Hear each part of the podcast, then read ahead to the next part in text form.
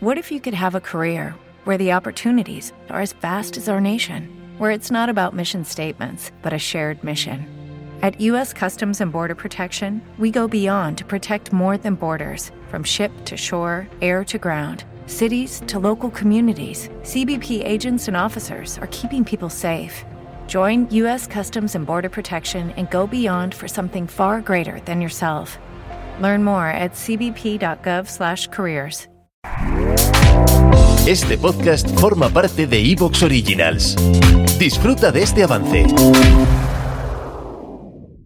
Días extraños con Santiago Camacho.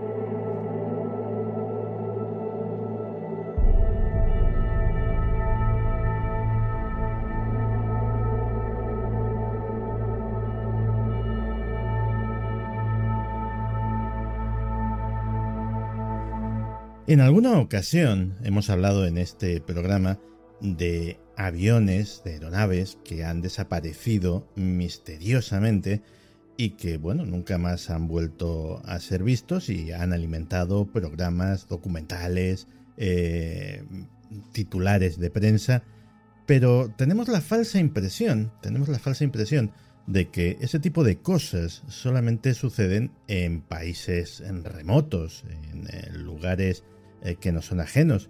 Y sin embargo, ha habido casos de ese estilo aquí mismo, en nuestro país, en nuestro espacio aéreo, en nuestras costas.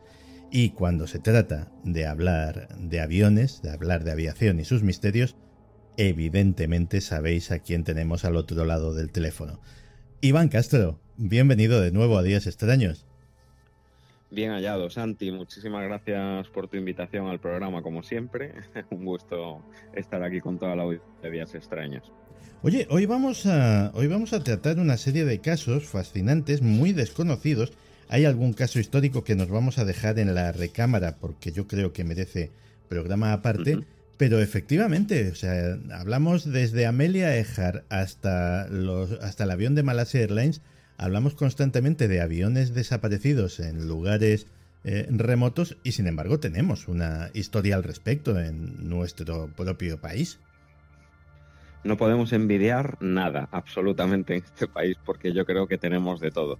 Desgraciadamente también tenemos historias tristes que no tenemos por qué envidiar porque eh, para colmo ya tenemos nuestra historia negra tanto naval como, como aeronáutica, ¿no? Pero en este caso, en, en, DEX, en esta ocasión, pues eh, vamos a, narrar un poco ese lado oscuro de uno de, los mares que nos, que nos bañan eh, a la península ibérica, en este caso el mar Mediterráneo, y es ahí donde os invito a viajar en esta ocasión. Muy bien, pues vamos a desgranar esos casos y bueno, yo dejo a tu elección por cuál de ellos empezar. Pues mira, vamos a ir por orden cronológico, vamos a volar primero al, más antiguo, nos vamos a, los años 60, finales de los años 60, 1969. Hay que situarse en aguas del, mar Mediterráneo. Eh, bueno, como todos eh, conocen o la mayoría de la gente pueda conocer, eh, hay una zona del mar, del, del mar Mediterráneo que está prácticamente enfrente de Málaga y de Almería eh, entre Almería y Melilla, por situarlo estratégicamente, es el mar de Alborán, y eh, este mar que cobra el nombre de ese islote eh, que pertenece a Almería, también de, la isla de Alborán. ¿no? El islote de, Alborán está a 90 kilómetros al sur del puerto de Adra, a unos 5, tiene 5 kilómetros de, de tamaño de superficie, 5 kilómetros cuadrados nada más. Yo lo veo a diario, siempre lo sobrevuelo prácticamente eh, dejándolo a mi izquierda y cuando vuelvo rumbo a Melilla, cuando vuelvo de Melilla a Málaga rumbo eh, hacia la península, pues a mi derecha eh, y se ve perfectamente. Hasta hace poco tiempo incluso tenía una radioayuda también. A la, a la navegación aérea. ¿no?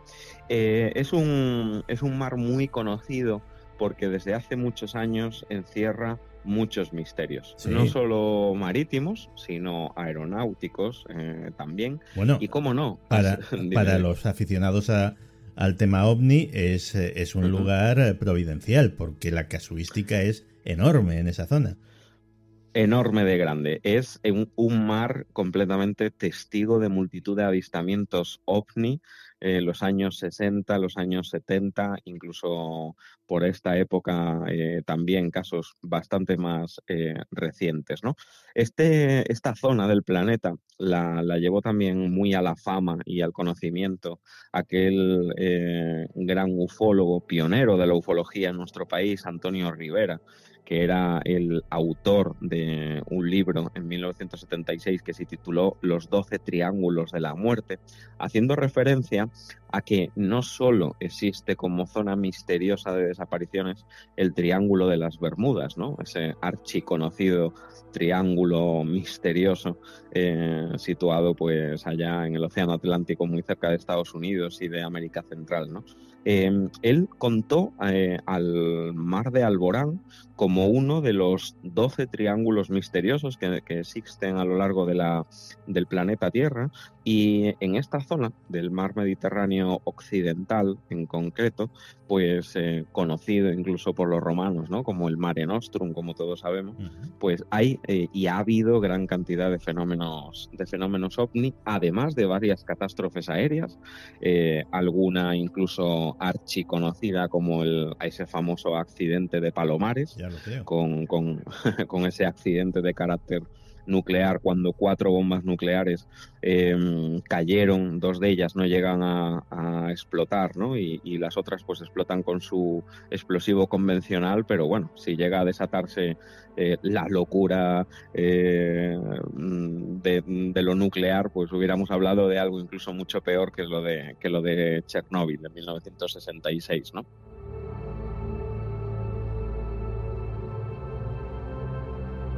Entonces podríamos decir que en el mundo hay varios triángulos más o menos misteriosos aparte del de las Bermudas. Existe para, Antonio Rivera una clasificación, digamos, que, se divide eh, en 12 triángulos. Hay cinco triángulos que están eh, puestos por encima, están exactamente situados en el paralelo 36, en la latitud norte, que sería el Triángulo de las Bermudas, nuestro mar de Alborán, el Triángulo de Afganistán, el Triángulo del Diablo y el Triángulo de las Islas Aleutianas.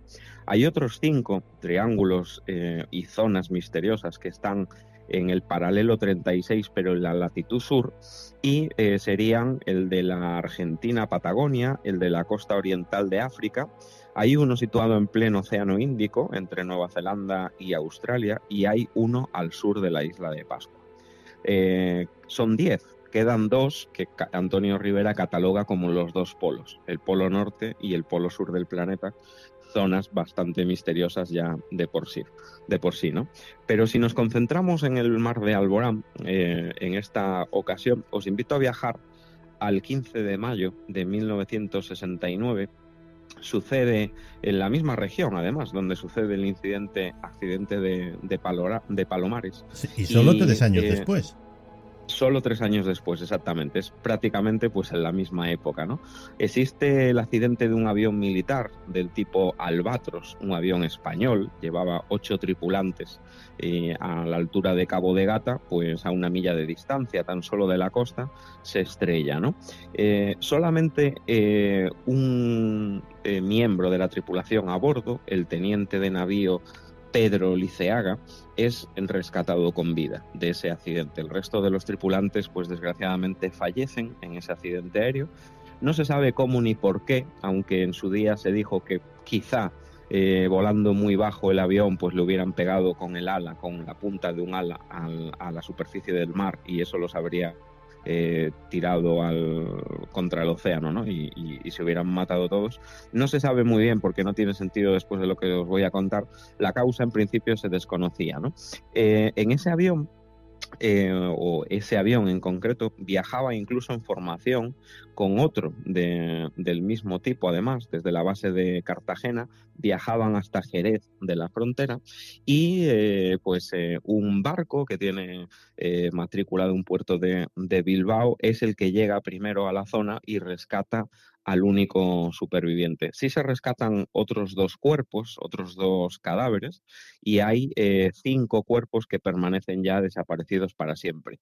Nunca más apareció ningún tipo de rastro de fuselaje del avión, no apareció ningún tipo de objeto de la tripulación, de objeto del avión flotando, no apareció absolutamente nada con respecto al avión.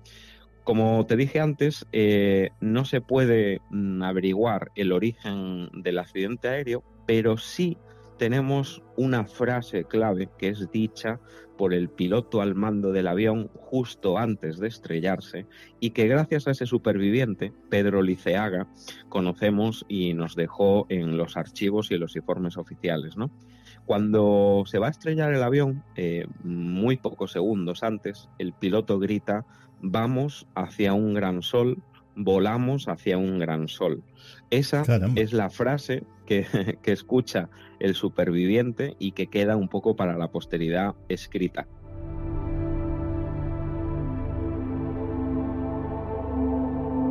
Es una frase realmente misteriosa. ¿Se sabe con qué sentido fue pronunciada?